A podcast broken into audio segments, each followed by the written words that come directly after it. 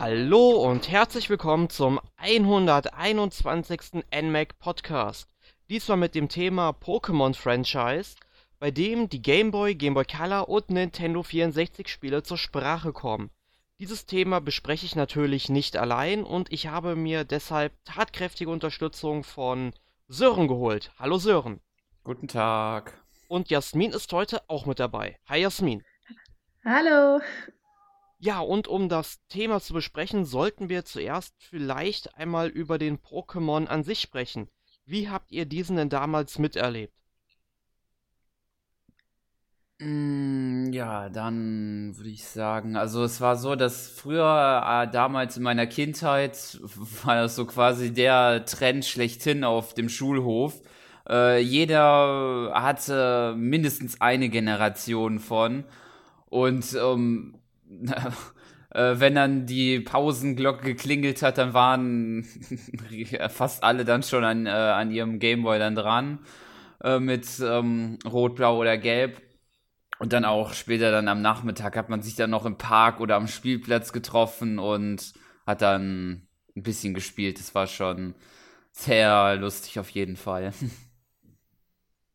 Also bei uns in der Schule war es nicht so. Ähm, ich war schon auf dem Gymnasium, das war, wo ich schon 13 war und da war das eigentlich schon peinlich sozusagen. Also wo ich dann angefangen habe, musste ich das eigentlich mehr geheim halten. Und als dann auch welche das mitgekriegt haben, haben die mich da, haben sie mich auch ein bisschen geärgert und fanden das halt amüsant, dass ich halt noch sowas spiele. Aber ich habe halt erst mit 13 angefangen, weil davor gab es das ja nicht und ich habe das dann, äh, ja, das Gameboy hatte ich auch noch keinen, den habe ich dann auch erst gekauft. Mit, mit 13, wo dann gerade die blaue rauskam, habe ich dann auch eine Gameboy Color. Das war dann meine erste Nintendo-Konsole und äh, ja, das war dann sehr abenteuerlich für mich, alles neu halt. Ja, bei mir war es dann auch etwas ähnlich. Also ich habe von dem Phänomen Pokémon ja schon 1998 etwas mitbekommen, als die ersten Berichte dann in diversen Magazinen, wie unter anderem der Total, dann erschienen sind.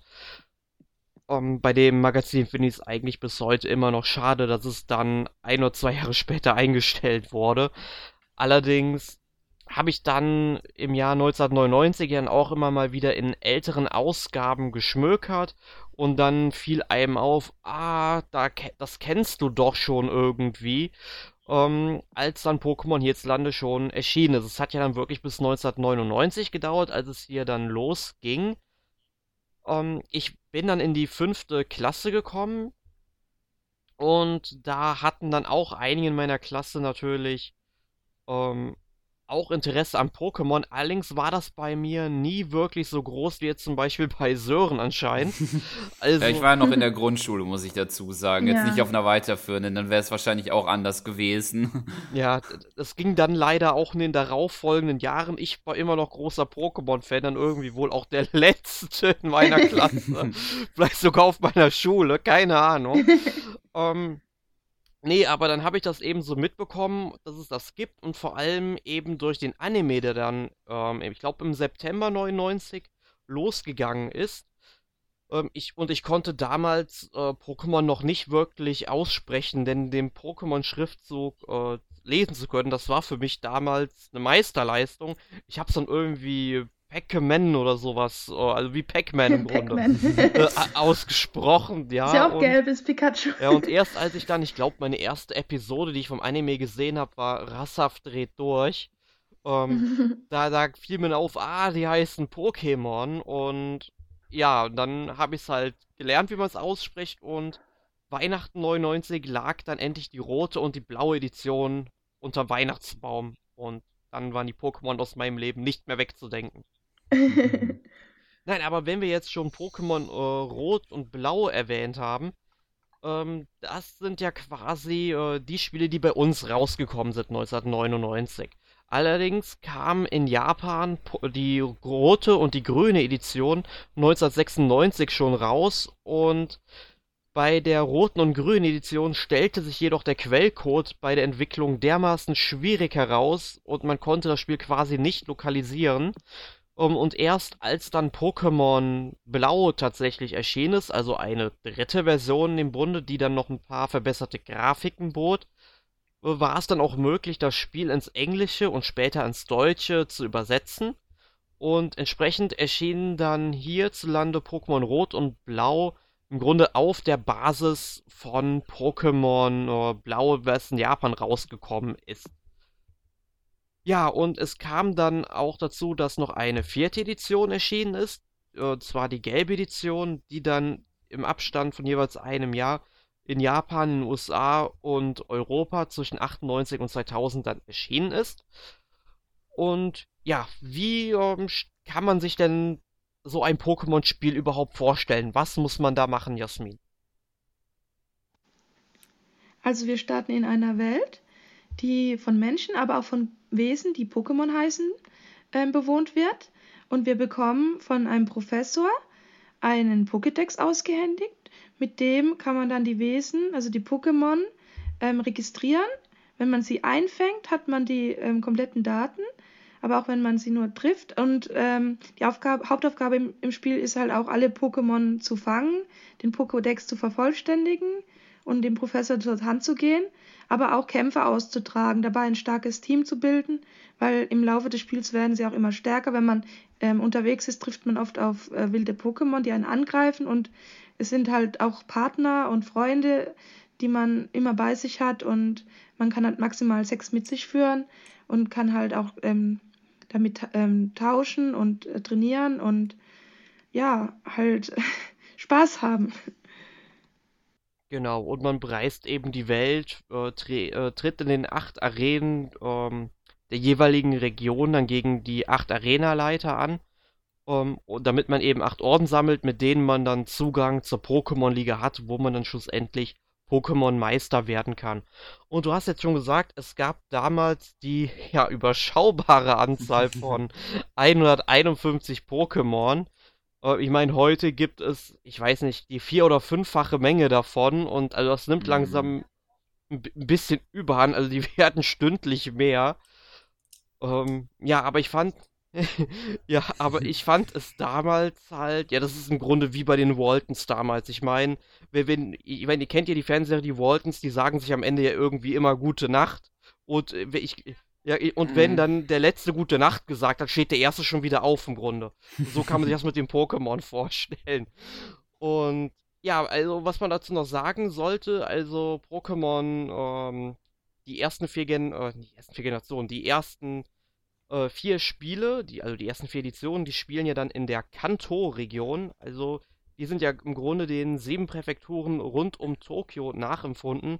Und Tokio selbst kann dann beispielsweise als Prismania City identifiziert werden. Also es, wir laufen quasi äh, und durchstreifen das Land, was wir alle so vergöttern, Japan. ja. Ähm, aber apropos Japan, ähm, da erschien 1998 Pokémon Stadium. Was kann man dazu sagen, Sören? Ja, also in Pokémon Stadium geht es halt äh, darum, die ähm, Kämpfe, die man beispielsweise jetzt nur in 2D auf dem Gameboy äh, sehen konnte, dass man die auf ähm, äh, das N64 übertragen kann, um diese dann ähm, in besser, in, ja, mit besseren 3D-Modellen und besseren Animationen zu sehen. Ja, Ne, und ähm, das Interessante am Pokémon Stadium ist allerdings, dass es nicht zwei, sondern drei Spiele der Reihe gibt, wobei Pokémon Stadium, welches 1998 in Japan erschienen ist, hm, nur 42 Pokémon beinhaltet, die man spielen konnte. Also 42, die Antwort auf alle Fragen. Äh, sicherlich nicht, denn da haben die Nachfolger es wesentlich besser gemacht. Und ähm, es gab allerdings dann schon auch das erste Spin-off 1998, welches in Japan erschienen ist. Und zwar das Pokémon Trading Card Game, welches dann 2000 auch nach Nordamerika und Europa kam. Und das Pokémon Trading Card Game basiert ja auf dem, ja, wie der Titel es schon sagt, auf dem Sammelkartenspiel nach dem originalen Regelwerk. Jasmin, hast du das damals gespielt? Das Kartenspiel an sich oder auf dem Gameboy? Ja, für den, das konnte man ja sowohl auf dem Game Boy als auch auf dem Game Boy Color spielen, aber du darfst natürlich auch was zu dem Sammelkartenspiel an sich sagen. Also, ich habe mich eigentlich lange dagegen gewehrt, auch noch die Karten zu sammeln, bis dann eines Tages meine Schwester von der Schule kam und im Bus eine Karte gefunden hat, und zwar eine Pokémon-Flöte. Und dann habe ich doch irgendwie angefangen damit. Zum Leidwesen meiner Eltern, weil ich dann auch öfters auf Ebay ähm, Karten ersteigert habe. Mhm. Und ich habe dann natürlich auch das äh, Spiel dann auf dem Game Boy Color gekauft und habe äh, dann auch dort besser die Regeln verstanden und habe dann auch äh, getauscht und ja, Spaß gehabt.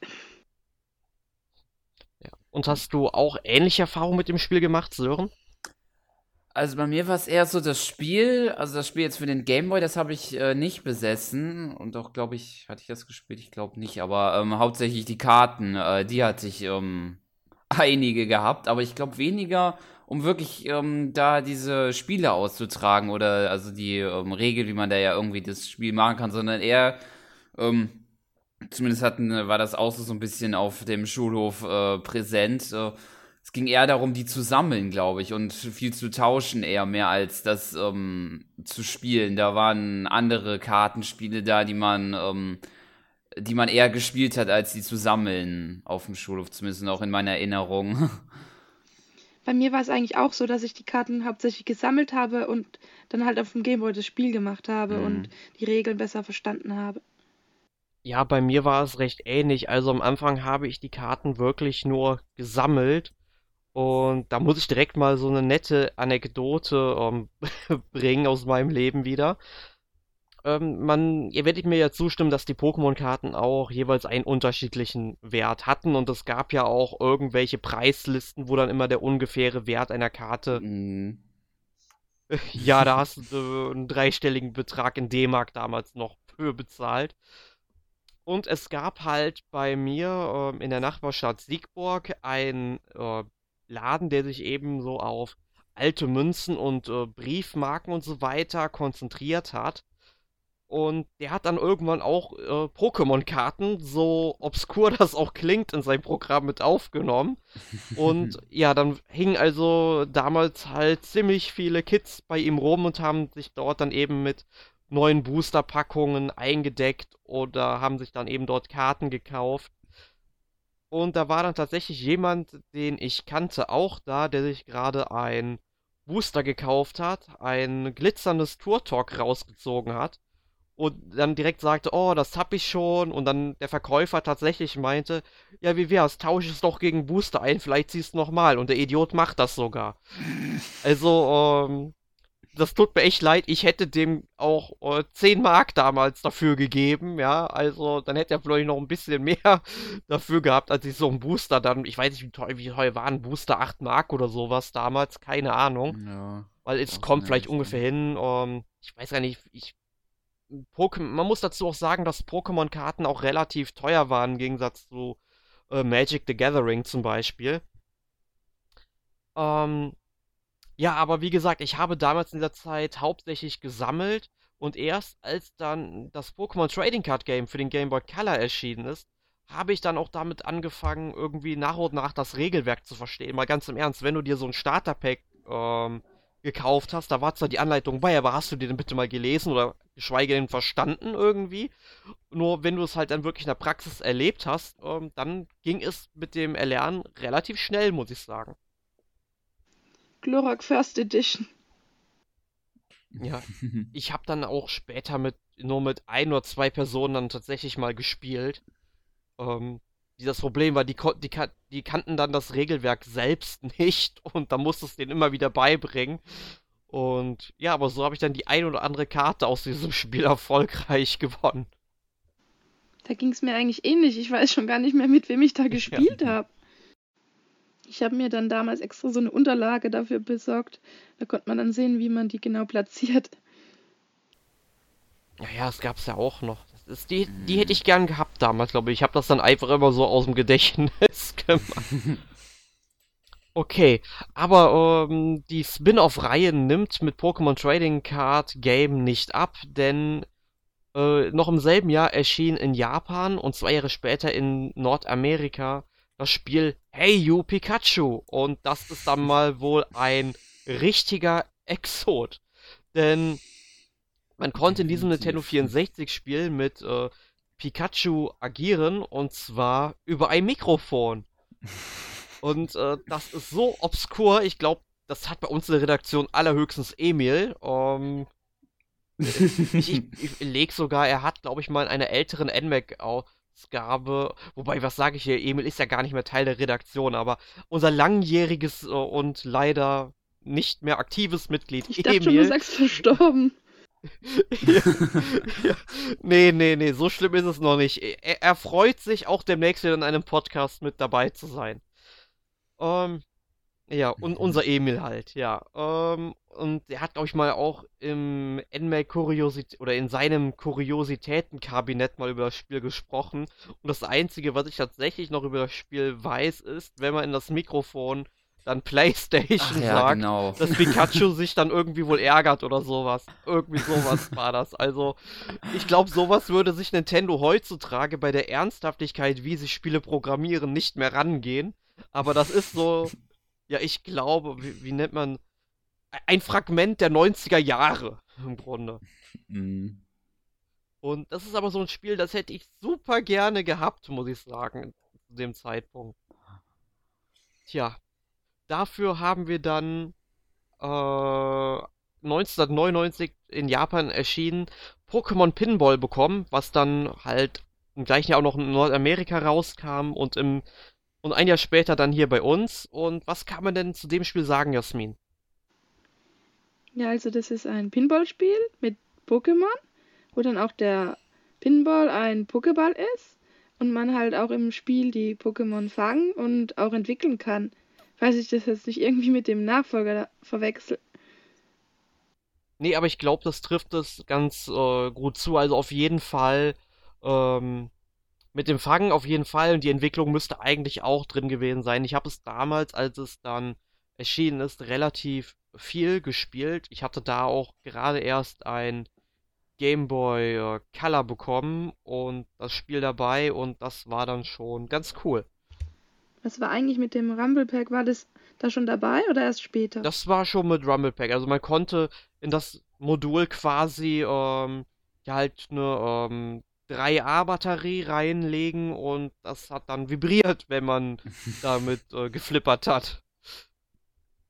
Ja, man muss ja sagen, es gab ja auch noch für den ähm, Game Boy Pocket, soweit ich das weiß, auch noch so ein separates Rumble Pack, was man dann irgendwie unten anstecken konnte, was irgendwie totaler Schwachsinn war, weil es irgendwie, glaube ich, kein Spiel unterstützt hat. Oder zumindest irgendwie zu wenige. Oder ich habe eigentlich keine Ahnung, ich habe das Ding vielleicht irgendwo hier rumliegen, aber ich habe halt keinen Game Boy Pocket. weil ich damals irgendwie dachte, oh, das passt ja auch an meinen Game Boy Color ran, aber Fehlanzeige. Und das war auch kein äh, lizenziertes Nintendo-Produkt, muss man dazu sagen. ja, und dann kehren wir jetzt eigentlich ähm, so langsam äh, wieder zurück zur eigentlichen Reihe. Ich sehe, ich habe hier bei mir im Plan ähm, ist ein bisschen falsch aufgezogen, weil im Plan steht erstmal. Nee, es tut mir leid, ich nehme alles wieder zurück. Ich habe mich gerade selbst verwirrt. Jetzt geht es erst einmal um Pokémon Stadium 2, was hierzulande ja nur Pokémon Stadium 1 ist.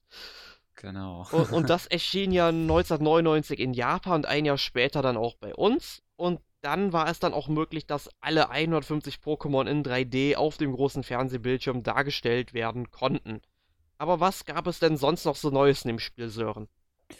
Ja, es gab zusätzlich ähm, die Möglichkeit, ähm, einige Minispiele zu spielen.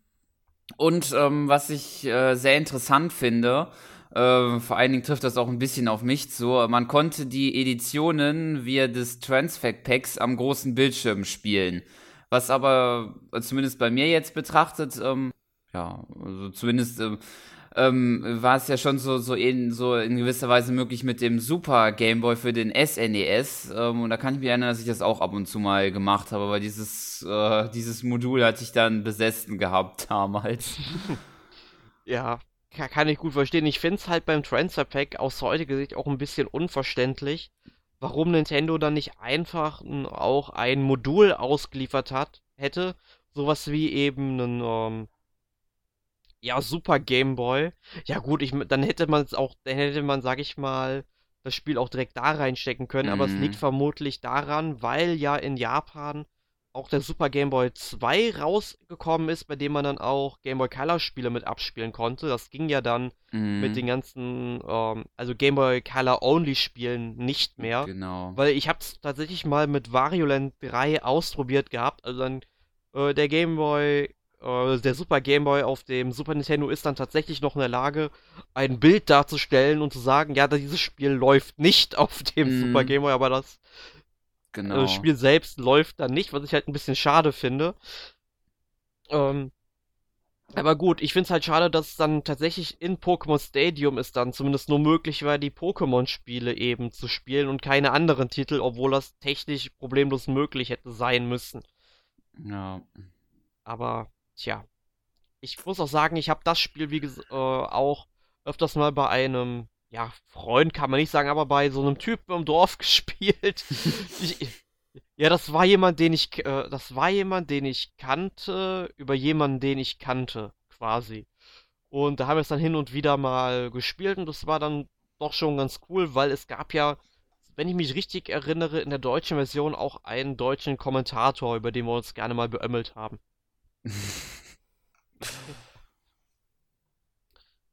Ja, und jetzt kommen wir zu einem Spiel, was auch noch für das Nintendo 64 erschienen ist und zugleich mein erstes Nintendo 64 Spiel sogar war.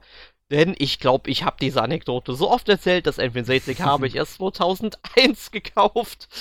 Ähm, und entsprechend relativ spät, denn Pokémon Snap erschien in Japan und Nordamerika 99 und bei uns erst im Jahr 2000. Und man hat eben dort den Fotografen Todd gespielt, der Fotos für Professor Eich gemacht hat. Also man konnte die Pokémon eben in ihrer freien Wildbahn, würde ich jetzt mal sagen, dann fotografieren und je besser das Foto war, desto bessere oder desto mehr Punkte hat man dafür bekommen. Wie habt ihr das Spiel denn so in Erinnerung? Mm, also also mir jetzt zu sagen, ich hatte es äh, nicht äh, besessen, ich habe es einmal bei einem Freund gespielt, ich hätte es aber gerne ähm, mal selber besessen. Es liegt aber daran, dass der N64 sowieso leider nicht so ganz, äh, ähm, ja, nicht so viel ich da spielen konnte. Aber ich habe viel Gutes äh, immer gehört und so von dem Spiel. Man äh, gewisse Pokémon zeigen sich ja noch, wenn man gewisse Aktionen, glaube ich, macht. Ich glaube, die muss man auch so verstecken, glaube ich, rausholen, damit man gewisse fotografieren kann. Und es ist auf jeden Fall, sieht nicht, ist auf jeden Fall eine, ja, nicht, nicht schlecht auf jeden Fall. Das war eigentlich ja auch die Hauptaufgabe in dem mhm. Spiel, glaube ich, die ähm, besten Fotos mhm. zu schießen und dass der Professor, Professor Eich halt möglichst viele Punkte gibt.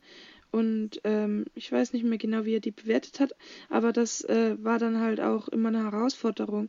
Und man konnte auch mit verschiedenen Items die Pokémon aus ihren Verstecken locken. Zum Beispiel gab es, gab es Rauchbälle und Äpfel, soweit ich noch weiß. Und man konnte die halt verschieden einsetzen und halt auch ähm, verschiedene Momente, wo dann die Pokémon sich auch entwickelt haben, wenn man sie irgendwo ähm, hingelockt hat. Da fällt mir zum Beispiel noch das mit dem Fleckmon ein, das hat man irgendwie am Wasser gehabt und wenn das dann näher hinging, dann hat es den Schwanz hineingehalten und hat dann Muschas geangelt und wurde dann zu Lamus.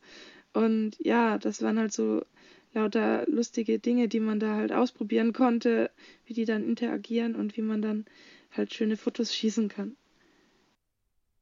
Ja, ich auch. Und ich, ich finde es auch ehrlich gesagt unverständlich, dass Nintendo da bis heute keinen Nachfolger gemacht hat. Mm. Ich meine, insbesondere Wii U, hallo? Ja, Gamepad? Würde, würde sich anbieten. Ja, ich, aber ähm, ich glaube, das können wir aus vom heutigen Standpunkt aus nicht mehr erwarten. Also ja. ne, da, aus heutigen Standpunkt kann man sagen, dass die Wii U eine Totgeburt war und ähm, ja, Nintendo hat alle potenziellen Möglichkeiten versäumt, die Konsole wirklich zu pushen. Und ich hoffe mal, dass sie es damit NX besser machen werden. Aber hm. Ja, das ist. Ja, also. Also wir nehmen quasi diesen Podcast auf, nachdem es quasi die ersten Informationen gab, wie Nintendos Messeauftritt auf der E3 mhm. aussehen wird. Und ja, das ist aber, glaube ich, dann was für den E3-Podcast, wenn wir da überhaupt einen machen, wenn sich das lohnt. Das weiß man ja noch nicht. Ja, und. Müssen wir mal abwarten, was die NX dann eigentlich ist. Ja. Ja, nur die Sache ist die, äh, das neue Zelda soll halt auf der NX laufen. Und ich denke nicht, dass Nintendo eben zwei äh, Zeldas gleichzeitig in dieser Größenkategorie ähm, produzieren. Deswegen gehe ich eher davon aus, dass es so ein Heimkonsolen-Nachfolger wird, auch wenn Nintendo gern behauptet, sie machen so ein drittes Standbein. Ich meine, das Märchen, das kenne ich halt noch von mhm. ähm, äh, Game Boy und ähm, äh, Advance und GameCube, wo man dann auch gesagt hat, der DS ist halt nur so ein drittes Standbein und der hat im Endeffekt auch den Game Boy Advance innerhalb von einem halben Jahr oder so abgelöst. Da kann man auch gar nichts mehr im ja. Grunde. Gut, ähm, aber kommen wir wieder zurück und Game Boy ist auch ein gutes Stichwort, denn wir kehren mit äh, der goldenen und silbernen Edition ja, zurück auf den kleinen Handheld, denn diese erschienen 1999 in Japan und 2000 in Nordamerika und 2001 in Europa. Man hat also den Abstand der Veröffentlichung dieser Edition weiter verkürzt. Und ähm, ich überlege gerade, war das 2000 tatsächlich in Europa? Ich überlege gerade. Äh, doch, muss 2001, muss 2001 gewesen sein in Europa. Und Kristall erschien dann, glaube ich, erst 2002. Das hatte ich dann hier in meiner Liste mhm. was falsch aufgeschrieben. Mhm. Man kann sagen, quasi ein Jahr versetzt kam dann die dritte Edition Kristall, die dann eine erweiterte Story und so weiter beinhaltete. Aber ähm, mir persönlich gefällt diese Generation, also Gold, Silber, Kristall, bis heute wirklich am besten. Wie seht ihr das denn? Äh, ja, also ich sehe das ähnlich. Also ich finde auch bis heute, dass ähm, Gold, Silber und Kristall äh, von den Möglichkeiten vom Tiefgang her ähm, bestimmt, äh, also ja, ist nicht bestimmt, sondern das sind die meiner Meinung nach besten ähm, Editionen gewesen mit der ganzen Thematik und ähm, das Besondere, was ich auch noch finde, ist, dass ähm, das ist die einzige Generation oder Edition, Edition bis heute ist, dass man nach den nach den acht Orden und der Liga, ähm, dass man dann äh, noch in eine andere Generation, also in eine andere Region reisen kann, nämlich die ähm, aus den Vorgängern die Kanto-Region und dass man da dann auch noch mal acht ähm, Arenen machen kann und dann auch und, und dann ja am Ende den genau. Ja, also das war schon echt toll. Also ich muss sagen, die Johto, also Nintendo bezeichnet das jetzt dann gerne mal als Johto, aber mhm. selbst wenn man es aus dem Japanischen so transkribiert, heißt es immer noch Johto. Also mit Transkription hat Nintendo nicht viel am Hut. Also das merkt man ja dann auch an anderen Spielen wie Yokai Watch und so weiter. da, da, da kommen wir vielleicht später noch mal kurz zu. ähm, aber ich muss sagen, halt, die Johto-Region, die gefällt mir halt auch von allen Regionen, die es in der ganzen Pokémon-Welt halt gab, wirklich am besten, weil man unter anderem nach, ich will gerade nach Teak City kommt, was ja eigentlich mhm. nur Kyoto ist und das halt ja auch ziemlich schön gestaltet ist und es gab da auch noch immer ja, eine überschaubare Anzahl an legendären Pokémon. Also es kam eigentlich nur Ho-Oh und Lugia dazu und vielleicht hier mhm. Suikone, Raikou genau. und äh, äh, Entei. Ähm, ja, es war dann halt auch relativ schwierig, die dann äh, manchmal zu fangen, aber irgendwann hat man das auch schon ganz gut hinbekommen. Das war dann auch immer eine ja. Herausforderung, die zu fangen. Die sind mir immer abgehauen. Ja, das war ja irgendwie. Es gab da aber auch noch Celebi. Also, genau, ich glaube mit Celebi. Ja, genau. Celebi war ja im Grunde halt äh, das Mew der ersten Generation in der zweiten, ne?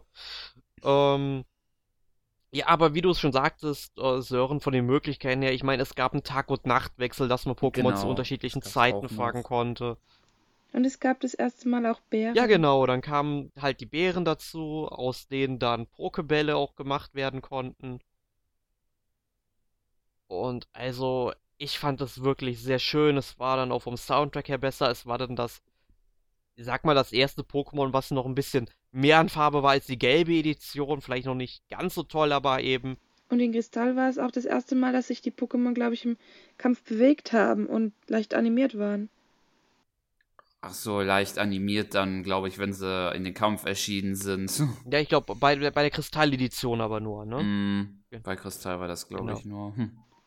Und Kristall war, glaube ich, auch die erste Edition, die man nicht mehr in den genau. normalen Gameboy stecken konnte, oder? Genau, also Kristall war dann tatsächlich ein Gameboy Only Spiel.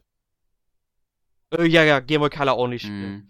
Naja, und in Japan war es ja dann auch möglich. Ich weiß, ich weiß nicht, ob es jetzt mit Gold und Silber möglich war oder auch erst mit Kristall, ähm, dass man über eben einen Mobilfunk- oder Mobiltelefonadapter dann eben auch übers Internet spielen konnte, aber das war dann wieder so ein Feature, was dann nur die Japaner wirklich aufgrund ihrer Bandbreite, die ja damals wesentlich fortgeschrittener war als im Rest der Welt und es heute eigentlich immer noch ist. Ja, ich meine, äh, guckt euch da mal irgendwelche Handys an. Ich meine, die können das komplette Fernsehprogramm darüber gucken, ja. Also, äh, mhm. Japan ist schon toll, was solche Sachen anbelangt. ja, aber wie gesagt, ich habe das Spiel in sehr schöner Erinnerung. Weil, vor allem auch deshalb, weil ich es hierzulande schon vier Wochen vor Release hatte, weil ich es bei so einem ähm, Gewinnspiel bei Nintendo tatsächlich gewonnen habe, so als Pokémon-Botschafter irgendwie. Da gab es dann 250 mal die silberne und 250 mal die goldene Edition zu gewinnen. Hattest du es dann schon durchgespielt bei Release? Ja, ja. Ich hatte das irgendwie nach zwei Wochen dann durchgehabt. Also, ich habe dann auch die ganze Kanto-Region dann auch innerhalb eines Wochenendes abgegrast und so weiter. also ich habe da ziemlich viel Zeit reingesteckt und immerhin habe ich es da noch geschafft, Rot zu besiegen. Ähm, wobei ich da ja immer im Remake dann, obwohl ich da mein komplettes Team wirklich gleichmäßig und super trainiert habe, immer noch an diesem, oder damals, ich habe es halt nicht mehr gespielt, an diesem beschissenen Pikachu gescheitert bin, weil es einfach viel zu stark mm. ist mit Level 80 oder so. Ja. Und ähm, ich, ich meine, selbst wenn ich da mit meinem Geowatz rangegangen bin, ja, äh, hat Pikachu irgendwas gemacht und das Ding war, mein Pokémon war nach zwei Schlägen K.O. So wie im Anime, da macht Pikachu Donnerblitz und die Stein-Pokémon kippen um. Ja. ja. Es hat keinen Effekt, heißt das Nintendo. Mhm. Gut. Ähm, ja, jetzt wieder weg von dem ähm, Rollenspiel hin zu einem neuen Spin-off und zwar Pokémon Puzzle League kam dann 2000 in Nordamerika und 2001 in Europa raus. Und wie wir eben bei der Vorbesprechung gemerkt haben, das Spiel hat niemals das Licht der Welt in Japan erblickt. Und ich verstehe bis heute nicht warum. Ja. also, ich, vor allem Japaner stehen doch auf solche Puzzlespiele im mm. Grunde und das ist jetzt kein Spiel, was nicht für den japanischen Markt geeignet ist. Zumal ja auch das Spin-off Pokémon Puzzle Challenge für den Game Boy Color dann in Japan rausgekommen ist. Hm. Naja, aber es ist halt ein Puzzlespiel. Kann sich einer von euch noch so ein bisschen dran erinnern, wie es funktioniert? Das ist jetzt bestimmt schon 16 Jahre oder wie lange her? Aber ich glaube, ähm, es war dann einfach ähnlich wie bei Tetris, oder?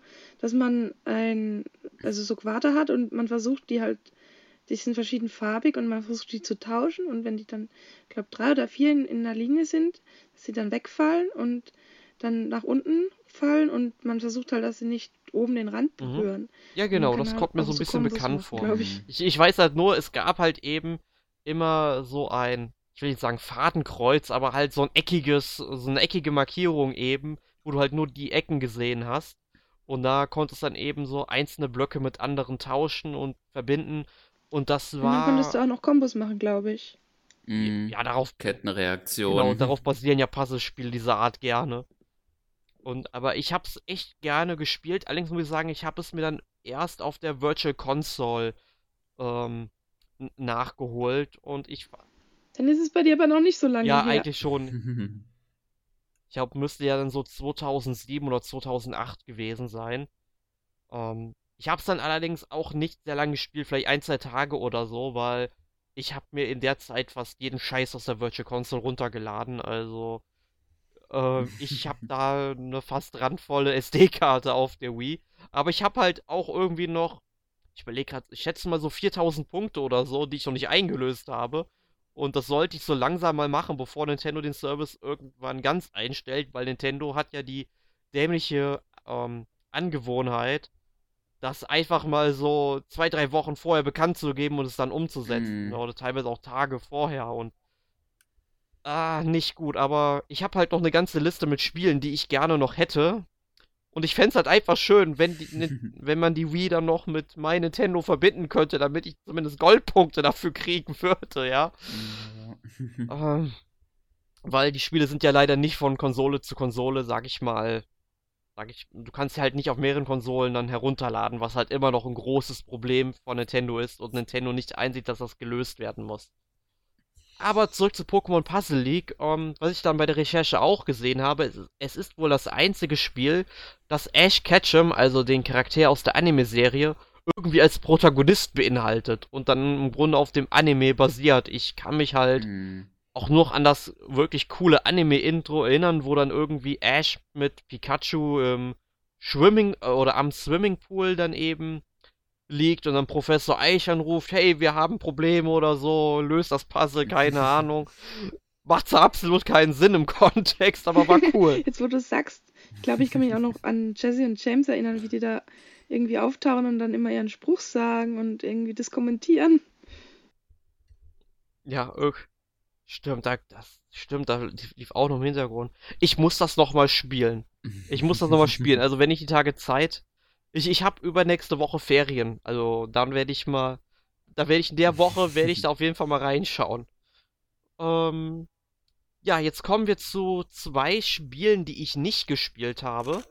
Und zwar äh, erst einmal Pokémon Stadium 3, also hierzulande Pokémon Stadium 2 erschien in Japan 2000 und hier und Nordamerika 2001.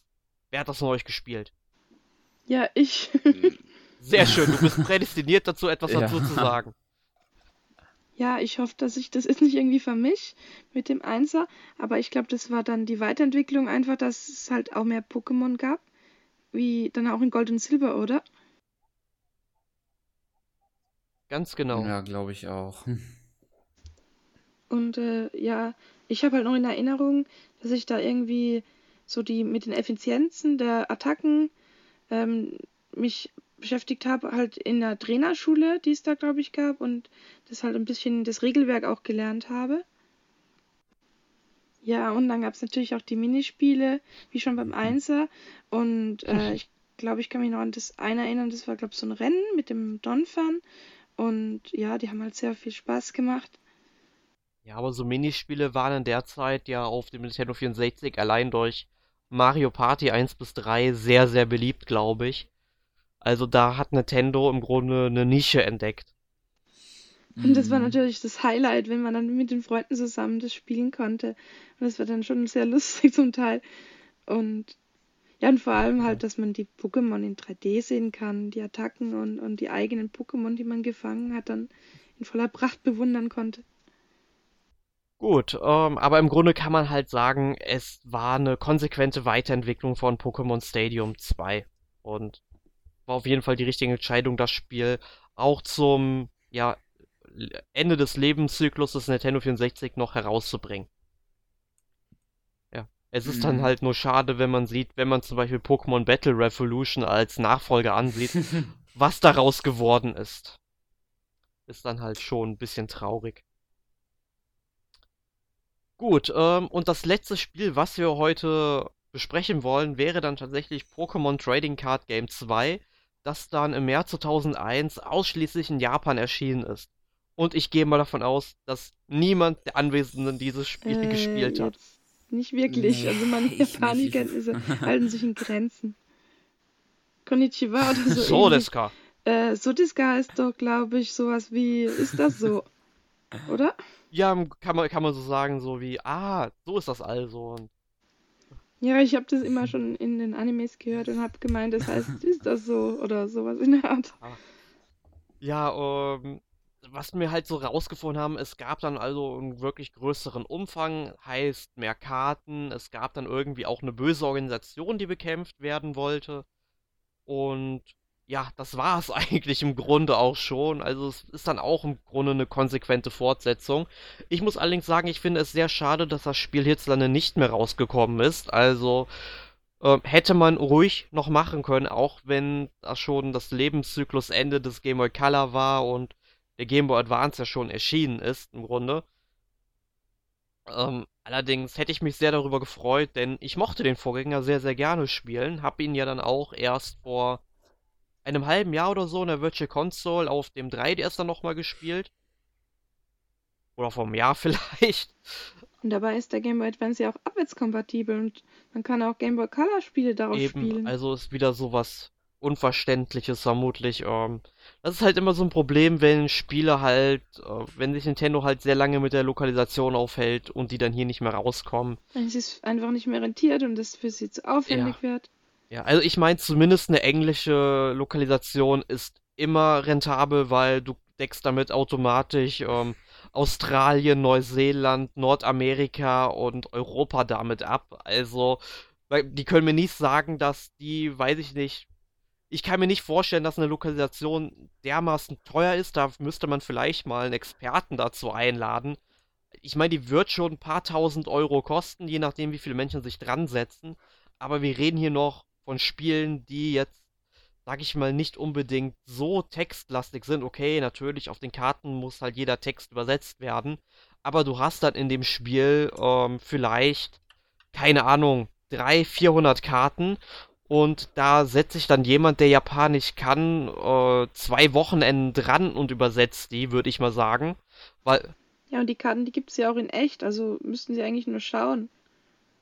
Ja, eben. Ich, ja, gut, ich meine, die müssen ja auch übersetzt werden, aber sie könnten. Ja, die wurden ja auch schon übersetzt. Ja, eben. müssen sie eigentlich die nur eben, übernehmen. Und da könnte man eigentlich die Daten irgendwie. übertragen. Also hier ist es, sage ich mal, relativ unverständlich, dass das nicht gemacht wurde.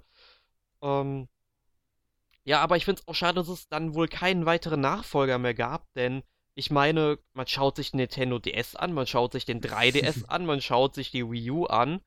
Und auf der Wii U finde ich sowieso unverständlich, warum es keinen Barton Kaitos 3 gegeben hat, ja. Ähm, aber das sind halt so Spiele, die wären für die Konsolen wie gemacht gewesen, aber das Potenzial nutzt Nintendo einfach nicht. Ich denke einfach mal, sie wollen vermutlich einfach mehr Geld mit den Karten verdienen, anstatt einfach nur einmal 50 Euro an so einem Spiel, wobei man ja auch sagen könnte, ja, bringt doch Download-Pakete raus, verdient ihr dann auch noch. Was, und das würden, wären auch DLCs, die wirklich Sinn machen würden. Mhm. Nun gut, ähm, ich denke mal, wir haben hier relativ viel über die ganzen Spiele gesprochen. Welches Spiel ist denn euer Favorit aus dieser ganzen ja, Riege an Pokémon-Spielen, die wir heute besprochen haben? So die ersten Generationen, so Rot, Blau, natürlich Gelb und Gold und Silber auf jeden Fall. Das war eigentlich so der Höhepunkt, die Weiterentwicklung von denen und das war noch übersichtlich, es gab noch nicht so viele Pokémon und ähm, es war einfach, ähm, ja, der Höhepunkt von der Serie, finde ich. Ja, ich, ich kann mich da auch nur anschließen. Also definitiv ähm, Gold, äh, Silber und Kristall. Also die, ähm, die guten Dinge, die schon ähm, von der ersten Generation, äh, die weitergeführt wurden und dann einige Punkte, die jetzt noch nicht so ganz so gut waren, die dann halt noch äh, verbessert und äh, mit einem enormen Umfang ausgestattet. Das ist ähm, definitiv, finde ich, der beste von den Spielen in dieser Zeitlinie. Ja, und ich, und ich glaube auch bei Pokémon Gold, Silber und Kristall, man findet auf dem Game Boy Color ähm, kein Rollenspiel, das vergleichsweise dermaßen viele Inhalte besitzt. Ich meine, mm. 250 potenzielle Spielcharaktere, die Möglichkeit, doch Pokémon aus der ersten Generation rüberzutauschen, die man schon gefangen genau. hat, über diese Zeitkapsel, genau, mm. und also das war schon richtig, richtig gut und clever gelöst, was Nintendo da alles gemacht hat. Also ähm, würde ich auch ziemlich sagen, dass es sich bei Pokémon Gold, Silber und Kristall um die besten Game Boy Color Spiele handelt, die es jemals gegeben hat. Also meiner Auffassung nach. Mhm. Und schade, es, dass man die Pokémon von da nicht auf die neueren Editionen übertragen kann. Also von Rot, Blau und Gelb und von Gold, Silber und Kristall kann man leider nicht die Pokémon auf Rubin oder Saphir oder auch auf die ganz neuen übertragen. Die sind dann sozusagen gefangen.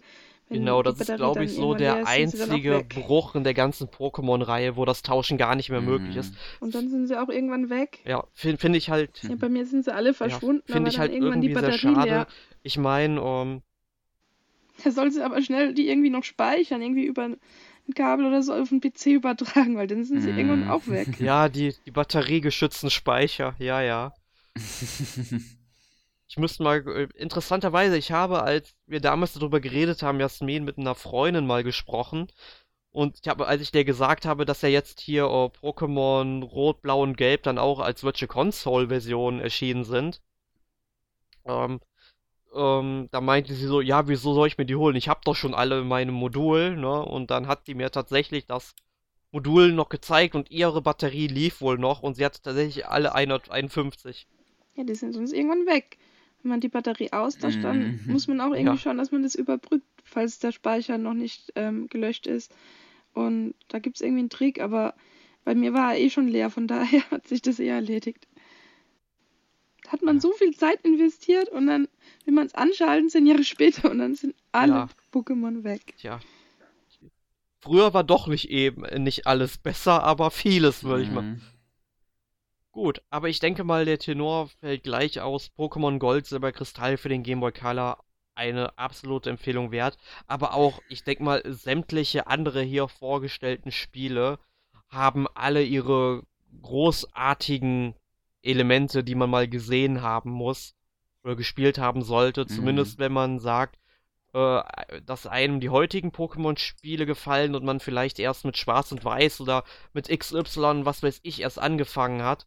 Äh, man sollte sich ruhig auch mal die Ursprünge des Franchises anschauen, denn dort erlebt man erst einmal, was die Serie groß gemacht hat. Und der Anime, der läuft ja auch immer weiter und weiter.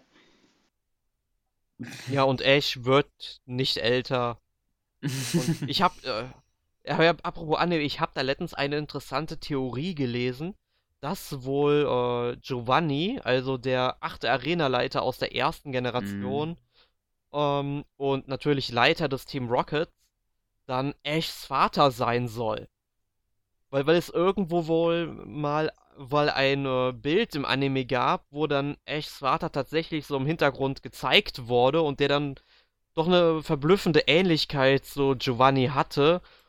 Okay. Und ja, und äh, Giovanni dann Jesse und James Ash nur hinterher schickt, damit Ash wirklich immer und immer besser wird. Und sowas, also es ist eine plausible Erklärung irgendwie. Ich finde das gar nicht mal so Ja. weit hergeholt, aber im Endeffekt wird, sagt dann äh, der Lizenzgeber, nee, ist so nicht. ähm, aber wie gesagt, der Anime ist verbesserungswürdig. Mhm. Also, Was dann, ja. ich meine, Da gibt es ja auch noch diese Pokémon-Serie Origins, die dann halt sehr am Spiel Genau, da orientiert gibt ist. es auch noch vier Folgen von. Da ist dann der Auch Mhm. nicht Ash, sondern rot und der andere ist dann blau und das ist dann genau halt wie im Spiel so. Ja, ich, ich habe mir damals, glaube ich, die ersten beiden Folgen angeschaut. Es gab ja oder gibt ja für Android diese App Pokémon TV oder so, wo man sich dann Pokémon-Folgen anschauen konnte und da gab es eben genau diese Episoden zu sehen. Deswegen habe ich mir die nur runtergeladen. Ähm, habe ich mir angeguckt, war auf jeden Fall nett, aber ich hätte es halt wirklich cool gefunden, wenn man mal eine Serie machen würde, die sich haargenau dann tatsächlich an der Handlung eines Spiels dann orientieren würde. Mhm. Ähm, anstatt halt wirklich immer Echs Reise halt fortzusetzen. Ich meine, das macht natürlich Sinn, weil den Charakter kennt man halt. Nur, dass der halt nicht älter wird, obwohl alleine der, also zum ersten Mal nach Abastia zurückkehrt. Da muss er schon ein Jahr älter geworden sein, weil sie sagen, sind ja schon seit einem Jahr unterwegs. Also, der, könnt, der, der kann mir nicht erzählen, dass er immer noch zehn Jahre alt Vielleicht haben ist. die auch andere Zeiten. Vielleicht ist bei denen ein Jahr, vielleicht dauert es da drei Jahre oder so. Ja, der hat einfach das Peter Pan-Syndrom. Ich werde niemals erwachsen. Ja, aber auch die anderen, zum Beispiel Jesse und James, die werden ja auch nicht älter. Mhm. Ja, wohl Jesse und James, die sind ja auch schon ein bisschen älter, bei denen fällt na, Ja, aber die sind ja auch nicht nur bei den ganzen gealtert. Kids, da muss das extrem auffallen, ja. Und aber gut, ich denke mal, über den Anime werden wir sicherlich dann das eine oder andere Mal noch in den folgenden Podcasts zum Pokémon-Franchise sprechen, Ja, und weil dann gab es ja aber auch noch die Kinofilme. ja, es gab Mhm. Da gab es dann auch, glaube ich, Karten dazu, wenn man reingegangen ist, limitierte. oh ja, Ancient genau. Ü oder wie die eine hieß, weiß ich noch. Und später gab es dann irgendwie noch so eine Pikachu-Karte beim nächsten Film oder so. Und ich meine, damals liefen die Pokémon-Filme noch im Kino, ja.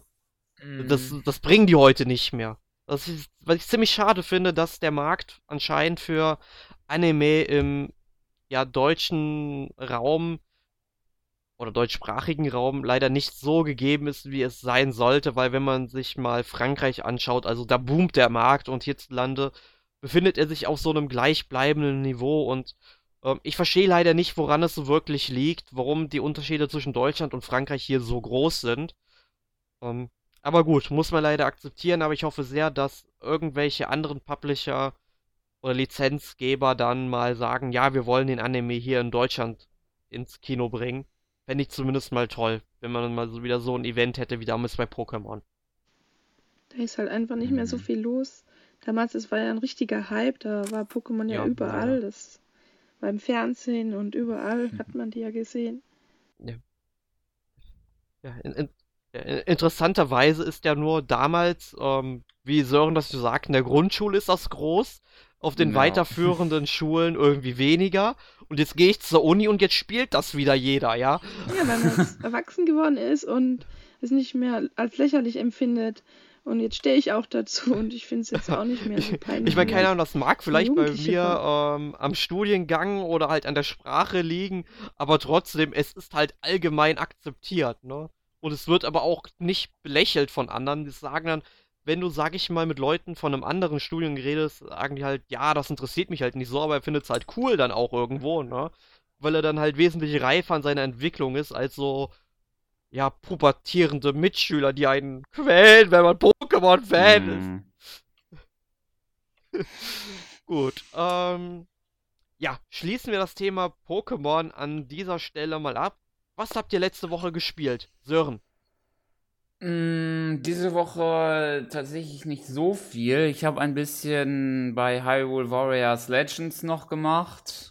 Wobei wahrscheinlich werde ich genauso irgendwann aufhören, ähm, aufgeben wie bei ähm, dem Wii U-Teil, irgendwann alles zu sammeln, weil das schafft man einfach nicht. Ja, das, ich glaube, der Einzige, der das bei uns in der Redaktion wirklich schafft, ist Tobias. Also, der spielt ja, ich weiß gar nicht, wie viel 100 Stunden er schon das Spiel investiert hat. Ja. Nee, ja gut, und ansonsten noch ein bisschen Splatoon habe ich noch gespielt, weil ich so gut wie nie diesen Drangkampf mal ausprobiert habe und das wollte ich mal machen, wobei das ein bisschen nach hinten losgeht, weil ähm, äh, wenn man da nicht schon so ein bisschen das spielt, dann äh, hat man da kaum eine Chance, finde ich. Weil die Gegner, entweder man hat ähm, Gegner oder man hat Spieler in eigen, im eigenen Team, die das System des Rangkampfs nicht verstehen und einfach wie im Revierkampf alles einfärben. Oder halt die Gegner im anderen Team einfach ähm, etwas zu übertrieben sind. Meine Frage, es gab ja sicherlich mehrere Updates zu den Spielen in den letzten Monaten. Mhm. Gibt es mittlerweile eine Möglichkeit, in einem Match die Waffe zu wechseln? Während eines Matches, oder? Ja, genau. Nee, das, das geht nicht. Nur, Nur halt zwischen. zwischen den Matches. Okay, Nintendo, ich werde das Spiel nicht wieder spielen. Äh, es, es tut mir leid, es ist ein Shooter und da erwarte ich so etwas, ja? Weil äh, ich habe das mich ja damals schon so oft über dieses Spiel ausgelassen und ich reg mich gerne Mhm. auf, wie viele wissen. Nur, ähm, es ist einfach ein Unding. Wa warum funktioniert das bitte nicht?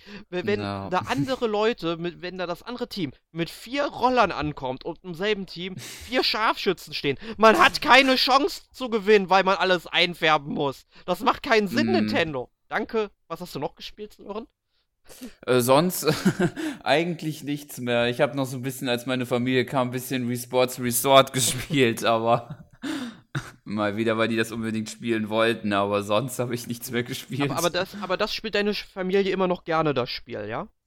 ja, Ja, anscheinend. also ich, ich finde das interessant, äh, weil ich habe früher auch total oft Wii Sports mit Freunden gespielt. Vor Mhm. allem äh, Golf hat es uns ja richtig angetan, weil äh, wir uns Mhm. da, weil ein Kumpel von mir, der ist dermaßen gut in diesem Videospiel Golfen, ja. Mhm. Und der stellt da einen Rekord nach dem anderen auf, ja. Und er sagt sogar, wenn er einmal schlechter ist, dass das für die Konsole ausmachen soll, damit sein Mii bitte, dass sein Mii dann nicht äh, die schlechte Wertung bekommt, ja. Mhm. Und, aber ganz ehrlich, mir machen die Spiele auch Spaß oder Frisbee Golf in dem Mm. Wii Wii Sports Resort Ja. auch großartig. Also ich mag Mm. diese Spiele echt. Ich auch. Nur ich, ich hab's halt wirklich lange nicht mehr gespielt, aber deswegen finde ich es halt interessant, ähm, dass es halt so lange durchgehalten hat bei dir dann noch. Ja. Ich habe jetzt auch die letzte Woche Hyrule Warriors gespielt und bin jetzt soweit sogar schon mit der Handlung durch, dass ich ähm, den Ganondorf besiegt habe und jetzt Tetra dabei ist und bin halt mal gespannt, was da noch so passiert. Ist das eigentlich ein extra Handlungsfaden? Ja, also der geht dann einfach weiter. Am Ende Mhm. ist er ja besiegt worden und Schließt an die, letzte, an die letzte Schlacht an. Ja, da beginnt einfach die nächste Geschichte, also im gleichen Handlungsstrang, aber Okay, dann gut, halt dann werde ich es auf jeden Fall sozusagen. weiter spielen. Ähm, nur ich habe halt tatsächlich nur die Eröffnungsmission gespielt. Ähm, mhm. Einfach nur, weil ich irgend, weil ich es halt bei Amazon vorbestellt hatte und da auch noch mal einen Download-Code für irgendeine Waffe oder so bekommen habe. Und Download-Codes sind ja immer so begrenzt äh, einlösbar. Und man kann halt erst Codes eingeben, wenn man das Spiel mal irgendwie zumindest äh, die Eröffnung gespielt hat. Und deswegen mhm war's das. Ansonsten verstaubt das Spiel mir eigentlich, weil ich momentan nicht so den Reiz habe. auf jeden Fall ein gutes Spiel. Ja, auf jeden Fall. Aufwendig manchmal, aber es macht schon Spaß und mittendrin manchmal weiß man gar nicht, ob man noch gewinnt und mhm. es wendet sich dann auf das Blatt wieder und ja. Ja, ich meine, ich kenne es ja noch von der Wii U damals. Ich habe das ja echt gesuchtet und es hat ja bei mir so ein eine Musou-Sucht bei mir ausgelöst. Ich meine, ich habe ja Samurai Warriors gespielt und alles, was es sonst noch so gab. Aslan, Senki und sowas. Ne? Ah, schlimm. Die Kooperation hätte es niemals geben dürfen. Aber was mir so dabei einfällt, ich verstehe echt noch nicht, ähm, warum, also ganz ehrlich, ich hoffe mal, dass als nächstes Fire Emblem Warriors kommt, weil. Ja, das wäre das wär das gut. Ist das, das ist das einzige Franchise von Nintendo, was ich wirklich noch ähm, anbieten würde, ja, was wirklich Sinn mm. machen würde. Also, das wäre schon ziemlich cool und ich glaube, äh, mittlerweile ist die Fire Emblem Fangemeinde dermaßen groß geworden, allein durch Awakening, dass das Spiel wirklich dadurch nur noch mehr Aufwand kriegen würde. Definitiv. Hm. Ja. Gut, äh, ja, was habe ich denn diese Woche gespielt? Ein paar kleinere Sachen erst einmal, dann Super Punch Out als Virtual Console Version auf dem New 3DS ja, ist halt Punch-Out wie auf dem NES oder wie später auf der Wii, halt nur in 16-Bit. Ich glaube, da muss man halt nicht sehr viel zu sagen, halt nur, obwohl die Steuerung eigentlich relativ oder sagen wir mal stark begrenzt ist. Man kann halt ausweichen, sich ducken, blocken, ähm, Aufrechthaken mm. verpassen oder auf die Ma Magengegend schlagen. Ne? Aber es macht halt so unglaublich viel Spaß, einfach nur die Taktik vom Gegner rauszufinden, wie man den dann besiegt, wie man seinen Angriffen ausweicht und äh, es ist toll. Ich meine, ich mochte das Spiel schon auf NES und Wii und jetzt auch die Super Nintendo-Variante, obwohl ich sie ja schon auf der Wii U mal gekauft hatte für 30 Cent oder so. Gab ja mal dieses Angebot damals, wo ich es aber nie gespielt hatte. Ähm, es macht halt sehr viel Spaß. dann habe ich dann auf der Wii U äh, Shichimi gespielt oder wie man dieses Spiel auch immer aussprechen mag. Ich weiß, ich habt ja mal was davon gehört. Nee. nee. Okay, oh, es fällt ungefähr in dieselbe Kategorie wie Muscle March. Also wenn ihr Muscle March kennt. Ähm, kennt ihr Muscle March? Das sagt mir auch nichts. okay, es ist halt total bescheuert im Grunde. Man spielt einen muskelbepackten Fisch, der ja, ein Fisch, ein muskelbepackten Fisch mit Schrotflinte, äh, Kanonen, Laserknarren oder ganz normalen, oh, weiß ich, oh, ja, keine Ahnung, Gewehren und Pistolen und so weiter. Und man muss eben in Shoot'em-up-Manier, also es ist im Grunde wie Parodius, eine, eine Parodie auf oder eine Hommage an das Shoot'em-up-Genre, halt von links nach rechts automatisch durchfliegen. Es kommen Gegner, die man abschießen muss oder nicht abschießen muss. Man muss halt einfach nur immer 10-sekündige Gegnerwellen überleben. Nur wenn man einmal getroffen wird, war es das schon, man verliert, und verliert ein Leben. Ne? Darüber definiert sich quasi der Schwierigkeitsgrad und man muss eben Highscores aufstellen.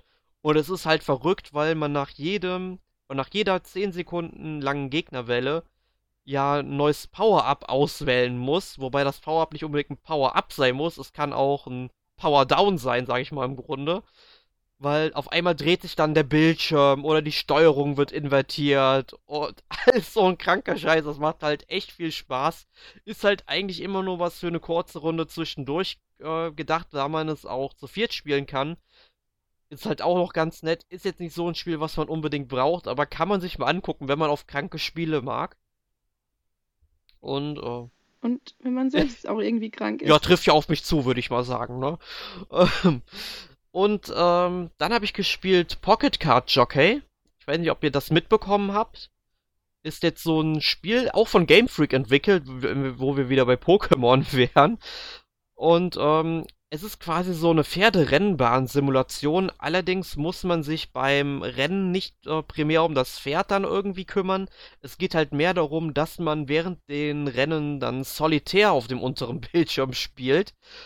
Und je besser man halt spielt, desto besser ist halt auch äh, das Pferd. Und zwischen den Solitärpartien muss man dann sagen, in welche Position man das Pferd bringen will, wo kriegt es halt mehr Energie, wo spart man an Ausdauer und so weiter, ist halt wirklich richtig cool. Ich finde es halt nur unverständlich, es kommt von Nintendo und es ist tatsächlich nicht lokalisiert. Und das möchte ich mal in, ja, in aller Freundschaft sagen, Nintendo. Das geht so nicht. Ihr könnt nicht in den letzten zehn Jahren damit kommen, ja, wir lokalisieren jedes Spiel, damit auch jeder unsere Spiele versteht. Und so einen Titel lokalisiert ihr dann einfach nicht. Ich meine, ja, es ist nicht ein Spiel. Es hat aber tatsächlich nicht so viel Text. Das würde ein Übersetzer an einem Wochenende fertig kriegen. Ähm, ich verstehe es nicht, warum ihr das nicht macht, ähm, ein hauseigenes Spiel nicht zu übersetzen. Und es ist ein negativer Trend, der sich hier abzeichnet. Ich meine, man gucke sich bitte hier ähm, Tokyo Mirage an, was demnächst kommt. Das wird nicht mhm. übersetzt. Ich meine, gut, da wird die Übersetzung ein bisschen aufwendiger sein und das Spiel wird vielleicht in Deutschland, wenn es hochkommt, 10.000 Mal verkauft werden. Mehr glaube ich leider nicht. Ähm, ich meine, da hätte es sich vermutlich weniger gelohnt, aber trotzdem, ähm, es ist ein sehr, sehr negativer Trend, was Nintendo hier macht. Genauso. Man ist mittlerweile auch so schon zu faul, ja, sag ich mal, die Virtual Console-Version von Spielen hierzulande nur noch in der US-Fassung zu veröffentlichen. Äh, ich meine, Yoshi Story kam der US-Fassung, Mario Party 2 kam der US-Fassung. Ich meine, was soll das? Ich, ich meine, ihr habt doch die verdammten Rechte davon. Und, äh, veröffentlicht die doch einfach, wie ihr es damals hier gemacht habt. Ich meine, selbst auf der Wii habt ihr doch die deutsche Version im Angebot. Warum nicht auf der Wii U? Ich verstehe das nicht. Ist der 60 Hertz Modus so wichtig unbedingt? Schreib ihnen doch mal eine E-Mail. Ja, das, ja, aber ich meine, da stößt du doch, äh, stößt du doch trotzdem nur auf taube Ohren. Hast du das etwa schon mal gemacht? Ja, ich habe mich ja damals schon mal bei denen beschwert, dass sie halt den New 3DS XL ähm, halt mit zwei unterschiedlichen Bildschirmen ausliefern. Also sprich, ähm, dass eben der, ähm, weiß gar nicht, Arctic Blue heißt da? Keine Ahnung, also jedenfalls der blaue äh, New 3DS XL dass der halt öfters mit einem mhm. wesentlich besseren Bildschirm ausgeliefert wird als der schwarze, aber auch nicht immer. Du hast keine Gewährleistung, dass du wirklich einen Bildschirm äh, bekommst, der die Farben nicht verfälscht, wenn du von der Seite drauf guckst, weil du es nicht an der Packung ausmachen kannst, sprich an der äh, Seriennummer und so weiter. Also es ist eine Katastrophe, was Nintendo sich in den letzten Jahren mittlerweile leistet. Und ich hoffe sehr, dass das nur so eine Phase ist wie die Phase 2008 einfach zu meinen, wir müssen keine Software veröffentlichen. Ähm, ja. Und ansonsten, Yokai Watch habe ich noch gespielt. Ja, das hast du ja bei Mitomo mhm. schon öfters erwähnt, dass du das ja. jetzt gerade spielst. ja, ich schreibe das bei Mitomo immer. Es ist auch ein wirklich tolles Spiel, es macht sehr viel Spaß. Auch das Kampfsystem gefällt mir, da es nicht so schmalspurig ist, wie es gerne von vielen Seiten immer sag ich mal, runtergeschrieben äh, wird. Also es ist schon, sag ich mal, ziemlich spannend. Ich finde es halt nur, wenn man relativ viele Nebenquests macht und entsprechend auch gegen viele Yokai kämpft, man zu schnell zu viele Erfahrungspunkte kriegt und die Kämpfe dadurch halt was leichter werden, äh, zu leicht werden. Also da hätte Nintendo mal, sag ich mal, sich ein bisschen mehr anstrengen müssen oder Level 5 eher gesagt.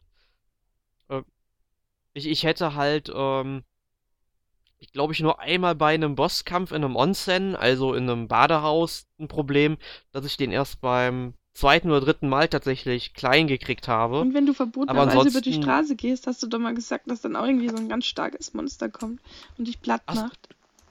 Ja. Ach nee, nee, das wäre ja, uh, das war Alex, der das gesagt hat. Das war bei mir so nur ähm, eine Rhetorik, weil ähm, es gibt ja halt Ampeln im Spiel man kann dann halt tatsächlich auf den Button drücken, damit die dann irgendwann grün wird. Das geht relativ schnell.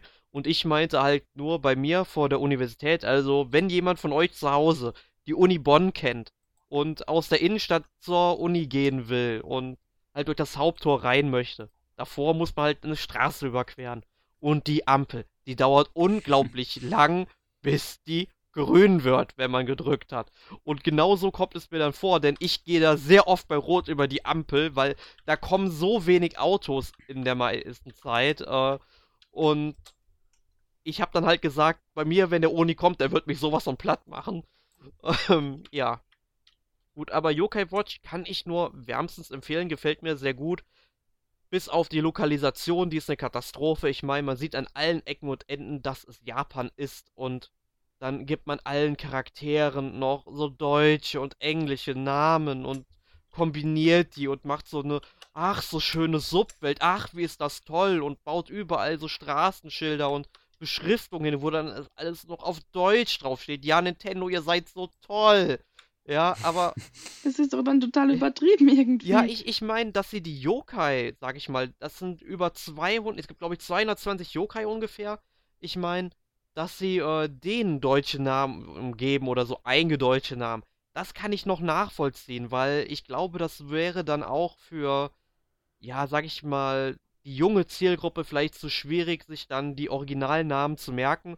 Und ich denke mal, die Originalnamen orientieren sich nicht immer auch an äh, den Vorbildern der mythologischen Yokai, weil so sehen sie einfach definitiv nicht aus in den meisten Fällen. Aber ähm, alleine die Charaktere, die hätte man doch bitte beim originalen Namen lassen können. Man hätte auch wunderbar in Yen zahlen können und nicht in Euro. Ich meine, was soll der Quatsch? Ja, ich meine, sie haben dann irgendwo hinter den, äh, vor den letzten beiden Nullstellen haben sie dann einfach ein Komma reingesetzt, ja. Damit es halt irgendwie Sinn macht, weil dann kannst du es halt ein bisschen umrechnen, ne? Aber ich verstehe nicht, was dieser ganze Quatsch soll und äh, das ist noch schlimmer als wie wenn man in Inazuma 11 oder LBX mit Credits bezahlt, ja, aber ähm, ich, ich verstehe Nintendo langsam einfach nicht mehr, was dieser ganze Hokuspokus soll. Bei Pokémon hätte ich es ja noch nachvollziehen können. Wenn wir jetzt nochmal kurz bei Pokémon einen kurzen Exkurs machen, kurz zum Schluss. Es ist ja so, dass in der westlichen Version durchgehend mit Pokédollar bezahlt wird, wenn ihr das bestätigen mhm. könnt. Und ich habe jetzt mal geschaut, ähm, in der roten und blauen Edition bezahlt man mit Yen, ne, weil es halt auch in Japan spielt, es macht Sinn. Nur ähm, Schwarz und Weiß spielt ja quasi in Nordamerika, wenn man so will. Also die Region ist ja Nordamerika nachempfunden. Und genauso wie dann später XY auch Frankreich nachempfunden ist. Und in Schwarz und Weiß zahlt man dann nicht mit US-Dollar, man zahlt dort auch mit Yen. Und das führt das ganze System ad absurdum. Und ich weiß nicht, was die Leute bei Nintendo rauchen, dass sie auf solche Ideen kommen, ja. Also, ähm, nehmt weniger davon, bitte. Oder mehr. Ja, eins von beiden. ja. Aber bitte die Dosierung ändern. Oder wie beim Anime, da haben sie doch auch gekürzt. Okay. Ähm, da waren doch so epileptische Anfälle bei der einen Folge, oder? Mm. Ja. Ja, ich, ich habe mir die dann tatsächlich. Ja, oder die Folge vom Schönheitswettbewerb. Ja, genau, wo da James seine Brüste hatte, oder die andere Folge, wo der mit dem Revolver rumrennt in der Safari-Zone und. Ja, das. Ja, da haben sie einiges gekürzt. Und dann gibt es ja auch noch die eine Folge, wo Ash irgendwie ein Reisbällchen oder so fängt und in Amerika haben sie dann einfach ein Sandwich draus gemacht. Ja, die sagen in der deutschen Version, sagen sie tatsächlich Donut dazu. Donut? Ja, und es. Als, ganz ehrlich, als, ganz ehrlich, als ob die Leute denken, man könnte uns so blöd verkaufen. Ich meine, das fällt doch auf. ich, ich, ich, ich meine, tut mir leid, es sieht man doch, ob es jetzt Onigiri oder ein Donut ist, ne? Ach, das ist, es ist einfach traurig. Es ist einfach traurig. Es gibt auch so coole Memes, so da siehst du halt ähm, Rocco ähm, oder Brock, wie er in der englischen Version heißt, wie er dann ähm, halt ein ähm, ja, Reisbällchen in der Hand hält und dann drunter, this is a donut. Und einfach nur, äh, ja. Tja. Okay, aber ich denke mal, äh, zur Lokalisation von Yokai Watch werde ich mich nächste Woche nochmal ausgiebig und in voller Länge äußern. Also da könnt ihr euch auf etwas freuen und Nintendo darf sehr gerne zuhören und mal merken, was sie so gerne alles falsch gemacht haben. mein Gott, ich höre mich schon so ein bisschen an wie, wie der Hassknecht von der Heute-Show. Es wäre doch auch ein guter Artikel im NMAC, wenn du da mal dich drüber auslassen kannst. Ja, ja, ich habe mich auch im äh, kommenden MAC gibt es ja den das Special, das Japan-Bild im Videospielen. Da habe ich das auch schon gerne erwähnt gehabt. Also, dass wir dann einfach eine neue Rubrik noch einführen im NMAC, wo du dann dich aufregen kannst und dich über so ja, Sachen um, auslassen kannst. Ich werde mir was überlegen. Die Idee gefällt mir.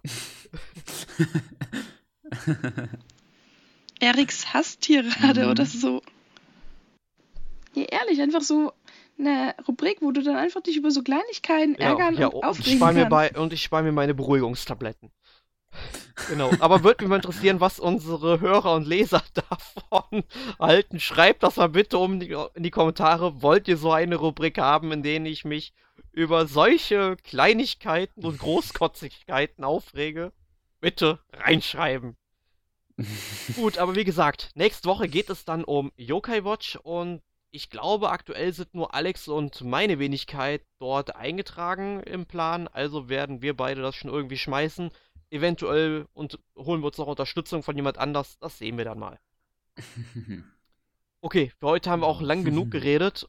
Ähm, ich muss jetzt was trinken und wünsche den Hörern eine schöne Woche und bis zum nächsten Mal. Tschüss. Tschüss.